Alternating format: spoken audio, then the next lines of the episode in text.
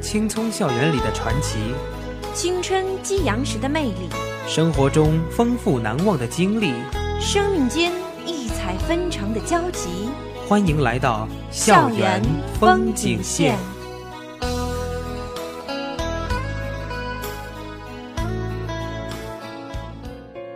关注你我，关注我们的身边。Hello，大家好，这里是每周五中午与大家如期相约的校园风景线，我是匡慧敏。Hello，大家好，我是冯思阳。好了，那么咱们闲话不多说呀，直接进入我们的第一个板块——校园瞭望台。本期的校园瞭望台呢，一共有三个消息带给大家。说到这三个消息，第一个消息啊，我就想到了，每个人都喜欢美，每个人都爱美，每个人都喜欢把美留在自己的心中。拿什么东西记录下来呢？那么最近啊，咱们学校就开展了一个比赛的活动。这个比赛的活动呢，是关于开展五体运动之美的摄影比赛的通知。那么就让咱们的匡慧敏给大家介绍一下这个通知吧。那么这一次的摄影比赛呢，也是这一届书香校园读书月的系列活动之一。这个摄影比赛的主题呢，是要展现武汉体育学院校园的运动之美。那么这个摄影比赛的活动开展时间呢，是在四月二十号到五月十九号，作品的上交截止时间是在五月十七号。那么本次的参赛作品是分为相机摄影和手机摄影两类，也是分别评奖。那么有作品想要参加的同学呢，可以通过官方渠道去了解进行报名。那么手机摄影作品呢，可以直接上传到新浪微博，可以艾特五体新闻中心，就可以参加比赛啦。那么第二个消息啊，也是关于咱们的这个一些活动比赛，是由五体国际教育学院举办的第二届英文歌曲大赛。那么这个大赛的报名的时间是已经过去了，但是它的活动时间却是在十二号到二十五号。如果有对英文歌曲感兴趣的同学，可以到时候在活动开展的同时去了解、去参与一下。那么这最后一个消息呢，是关于武汉体育学院首届 PPT 的设计大赛。想来这个 PPT 对我们的许多活动也是有非常重要的作用的。那么这个比赛活动的时间呢？第一轮是在五月一号到五月十五号，第二轮是在五月十九号，地点呢是在第一报告厅。其实说起这个 PPT 啊，对我们平时在学习生活当中还是很重要的，因为可能我们很多作业方面都需要用到 PPT。啊，或者一些 WPS 这些软件来进行自己的编程啊，来符合老师的要求的一些作品都需要用到这些工具。所以说，如果大家对这方面还是比较薄弱的同学，可以去现场观摩一下，学习一下。我相信这些东西对于自己的学习上还是有很大很大的帮助的。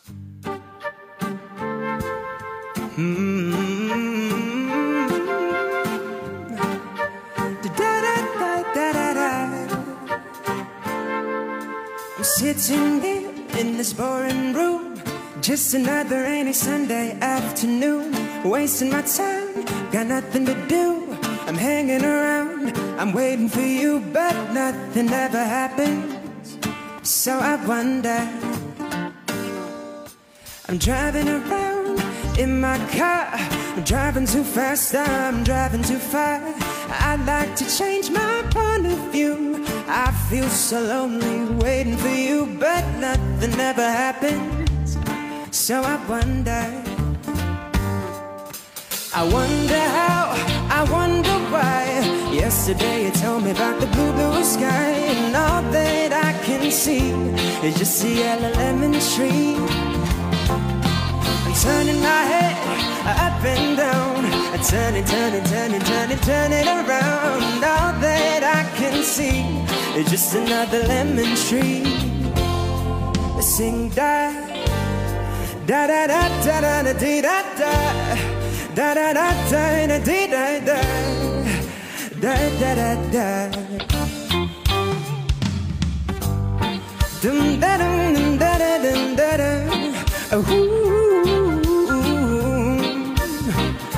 哒哒哒哒。我爱上了烟，爱上你，多么希望像你一样来去，原来心欺骗。反复看部电影，一遍一遍孤独的流着眼泪，会太美。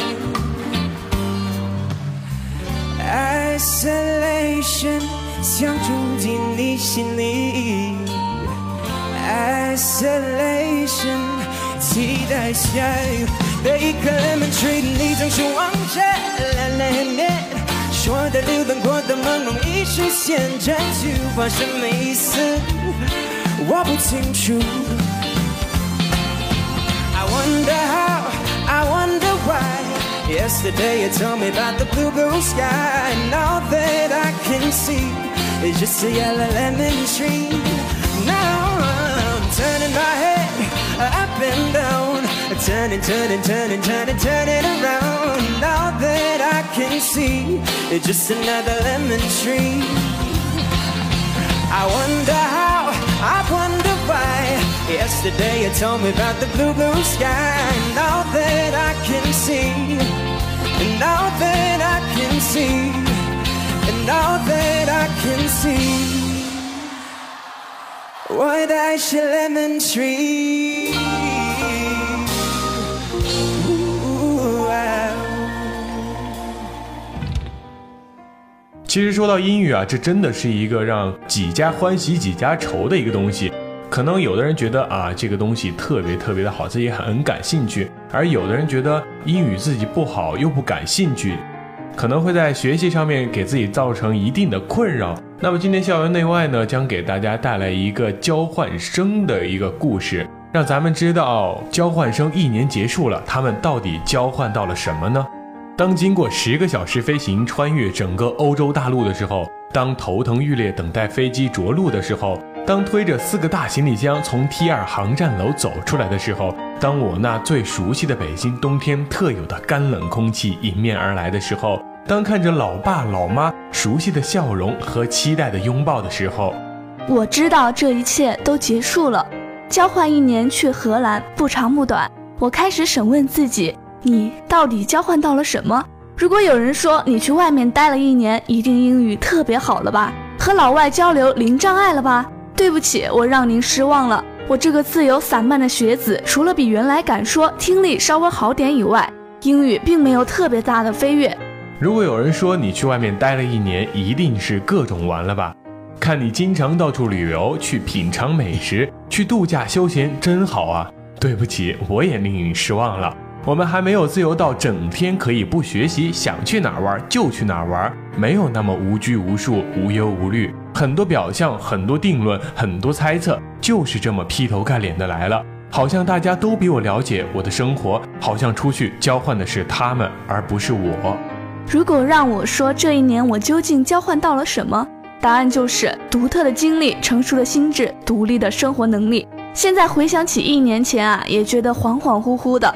听到交换生项目报名、选拔、确定人的名单，两天之内结束，签证、办公证、申请宿舍、签合同、打包行李、出发到达，两个月之内结束。很多人羡慕我得到这次难得的机会，我也羡慕自己，觉得很幸运，真的很幸运。其实读到这个地方啊，我们用主人公的第一人称来给大家讲述他开头的一些内心的想法。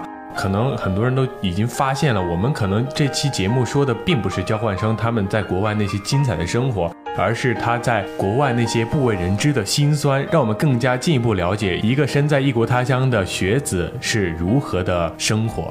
我知道，当我老了以后，回头审视自己的一生，这短短的一年，有可能不是最浓墨重彩的一笔，但却是最独一无二的。这一年认识了很多人，去了很多地方，感受到了很多美好。体验到了很多幸福，他们都是最最限量版的，我将一直用心珍藏。这一年啊，认识了很多朋友，中国的留学生、本地荷兰的、德国的，还有学生公寓里一起玩的。你只有真正接触了，才知道每个国家人的性格真的不一样。荷兰的学生爱玩爱闹，善良天真；德国的学生严谨上进，刻苦好学；西班牙、意大利的散漫追求浪漫，永远带着微笑。其实，接触不同文化背景的人，是了解一个国家特质最直接方便的途径。学习上刚来的时候，英语的障碍真的特别大，上课老师说的一半听不懂，小组讨论不知道怎么开口发表建议，习惯性的念稿，语言障碍就是一切障碍的根源。还好我第一个遇到的 team 人都特别特别好，他们没有嫌我英语不好而一直鼓励我、帮助我，所有的事情都及时给我反馈意见，指导我哪里能做得更好。结果是后来我们小组那门课成绩第一，我就慢慢有了信心，能跟上外国学习的节奏和模式了。这是小组会和 presentation 的主旋律，你要习惯性的去参与，而不是只像在中国上课坐在那就可以玩手机、走神睡觉了。交换生要求不那么严格，不用必须修哪门课，所以压力相对小很多。只要一个学期上个两三门，其他时间就可以自由分配了。但是这两三门也会让你心烦意乱，因为外国的学习模式一般是老师上一节课，小组讨论两次，然后根据小组分配完成你自己独立的部分。总之，并不是大家想象的那么容易。总避免不了上网查资料，自己组织总结，然后用最合适的方式呈现给老师或者全班同学。这一年呀，真的走了不少的地方，但反而走的越多，越觉得自己想去的地方越多。有时候并不确定下一个目的地是在哪儿，会带着怎样的信仰和心情出发，但就是会不顾一切的上路，去让自己见到更多的美景，感受更多不一样的生活。生活与旅行的最大不同就是，旅行会让你拥有更细腻和丰富的感受去看世界。如果我没有离开家，就永远不会知道外面的人怎样去生活，就不知道原来人可以这样生活。每天下午两三点，在街边喝咖啡，躺在草地上看书，坐在湖边晒太阳，我那些细微的感动和敏感的神经，经常会莫名的跟着他们跳动，带着寻求美的眼睛和一颗勇敢的心。就觉得自己拥有了整个世界，所以我宁可做细水长流、看平常风景的异乡人，也不愿做匆忙拍照的游客。很多时候啊，在旅途中，我宁可选择录像而不是照相。我会对着镜头自己碎碎念，而不是咔嚓咔嚓，只是盲目的留下一些没有感情的照片。尽管美景很惊艳，但那终究是他乡的，你永远带不走。能带走的是你对他的认知和当时自己独有的心情。一段好的旅行就是让人没有烦恼，不被烦心琐事所牵绊，心和大脑会放得很空，给自己一个理由去用新的角度看这个不同的世界。我从来不去想这次要看哪些景点、哪些博物馆、哪些地方一定要照相，简单的做些攻略就微笑的颠颠出发了。因为旅行的意义和目标其实很简单，就是更好的去认识自己和感受到别处的美好。这一年我学会了旅行，而不是旅游。那些无可名状的经度和纬度组成的坐标点，见证了我心灵的成长。离开熟悉的地方，走在陌生的街道上，看着陌生的面孔和景色，那种新鲜感和兴奋，只有你在路上，你才知道。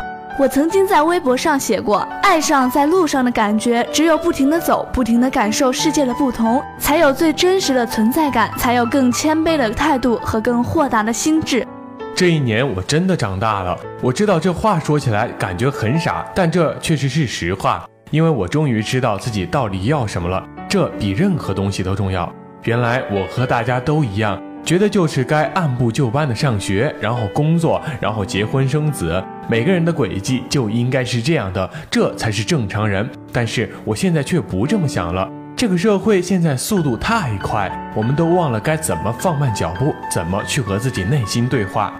去了国外，你才知道，二十八、二十九岁读本科的大有人在。不是因为他们不上进，一直读不出来，而是人家上了两年大学，觉得没劲儿，环游世界去了。玩完了，人家回国还是觉得学习没劲儿，然后就拿着高中文凭找一个自己喜欢的工作干干。干了两年，觉得自己该充电了，就继续回学校上学去了。这在中国人眼里会自己想，都快三十的人了，还是一事无成，没结婚，没攒够钱买车买房，还在读本科，这人怎么这么不求上进？怎么这么没出息？怎么这么丢人现眼？但是这些想法啊，就是一种中国人约定俗成的墨守成规，好像理应人人的生活轨迹都一样，所有人都应该按照大家觉得的理所当然去生活。如果不这样，就是不正常，就给家长丢脸了，就被亲戚朋友指责了。但是人到底活着为了什么？说白了，我们为的就是面子，就是家长和周围环境无形给我们画好了框框架架。出了这个框框架架，我们就给家长丢了面子，就是异类，就丢人现眼，就理应被打倒和指责。现在想想，这种想法多么可笑！我们早已不知道自己想要什么样的生活了。早已没有理想，没有人生目标。认真去想一想，人的一生最美好的岁月是什么时候？就是十八到二十八岁。这最美好的十年，中国的学生在干嘛？在上大学虚度时光，在被政治、数学折磨死去活来的考研，在一次次的雅思英语考试中越挫越勇，在考会计证、律师证、证券从业资格证，考一堆自己都不知道到底是什么的证书。为什么要上大学？因为从小爸妈就教育我要上大学啊。为什么要读研？因为读研了才能找到好工作啊。为什么要学英语？因为学英语才能出国啊。为什么要考这些证？因为身边的同学都在考啊。这些是什么答案？有因果联系吗？有逻辑吗？有道理吗？不管你疑不疑惑，反正我真的很疑惑。而说到女生啊，二十岁到三十岁更短暂，十年就要完成学业，找到稳定的工作，结婚生子。这么想想，不觉得很可怕吗？只有十年啊，三十岁以后的生活基本每天都一样了，半天上班，工作累得半死。晚上洗衣服、做饭、看电视，整天围着老公孩子转悠，你哪还有大把的时间和姐妹们狂聊？哪还可能背上书包给自己一个说走就走的旅行？哪还可能抹着指甲油、敷着面膜、哼着小曲去享受自己独处的时光？你每天都被家里的琐事所牵绊，被工作的压力束缚。你现在不抓紧时间去旅行、去看书、去买衣服、去看电影、去吃美食，你等着三十岁以后吗？我给自己考不好英语找借口留退路。我问我爸妈说，大学毕业以后给自己一年 gap year，想像国外的大学生去旅游，去开开心心的给自己一年时光放个假，再去考英语出国，可以吗？我妈就和我说啊，爸爸妈妈最大的心愿不是你以后能挣多少钱，有什么样的生活，就是你能快乐，你能比任何人都快乐。只要你做的选择让自己快乐，爸爸妈妈就支持你。我原来和他们会说，要不我直接工作吧。他们就说过，不要因为周围的人工作了，你也去工作。现在不想工作就不要去，又不是养不起你。我真的很感谢我的爸爸妈妈，他们对我无尽的包容和满满的爱。因此，这一年我做的所有选择都只遵循一个原则：问自己，就是你快乐吗？你真的快乐吗？这个故事中的主人公呢，成为交换生啊，去到国外体验生活。感受到了国内国外很大的文化差异，也不能说国外的生活模式有多么的好，也不能说国内的生活模式有多么的不好。每个人都应该按照自己的生活模式去走，而不是去学习别人怎么样做你就怎么样做。最重要的就是，不管我们做什么事情，都应该尊重自己的内心想法。嗯，是的，其实这篇文章当中有很多地方都写的特别特别好，就比如说这个主人公在说为什么要读研。为什么要读了研才能找到好工作？为什么要学英语？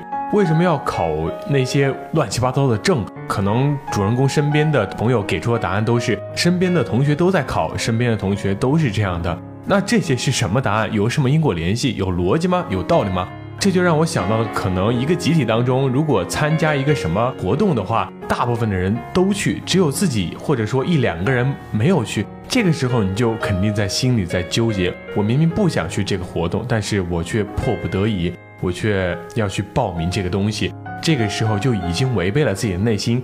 而主人公在国外的生活，并没有像他朋友所了解的那样，每天过得非常充实，英语水平越来越好。但是他却在国外的生活当中体验到了如何生活才是真正让自己快乐的生活。主人公就说啊，他这一年交换到的是独特的经历、成熟的心智、独立的生活能力。我觉得这些能力相对于各方面的学习能力上来讲，会更加的培养一个人。总之啊，这个故事给我的启发呢，就是不管外界环境如何变化，我们都要保持自己的心不被改变。最后啊，也希望听众朋友们能从这个故事当中感受到更多的启发。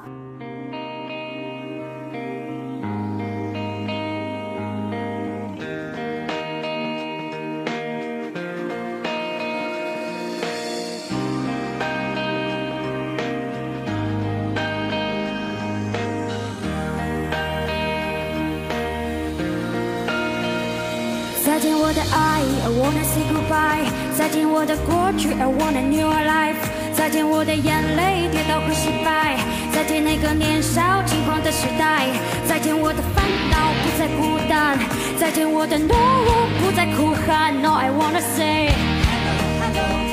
我的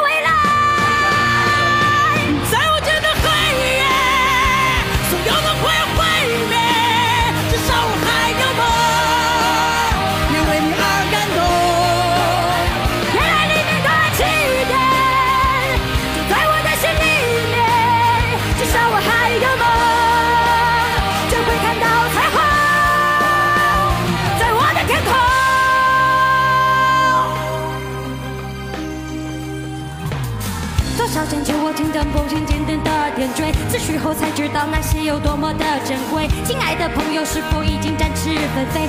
家人的幸福是许默默的单珍贵，失去后才知道那些有多么的多么的珍贵。亲爱的朋友，是否已经展翅纷飞？不飞到高处，怎么开阔自己的视野？你已经长大了，快告诉全世界！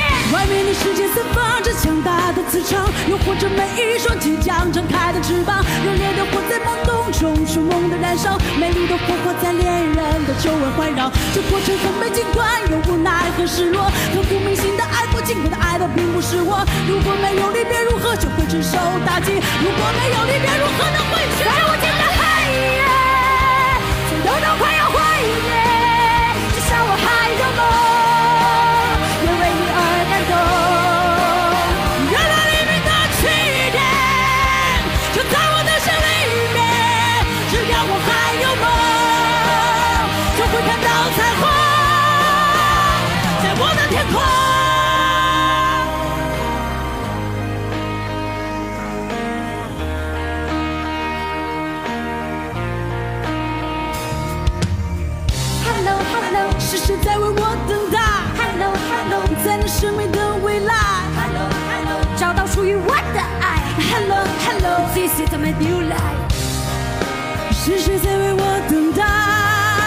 在那神秘的未来，找到属于我的爱。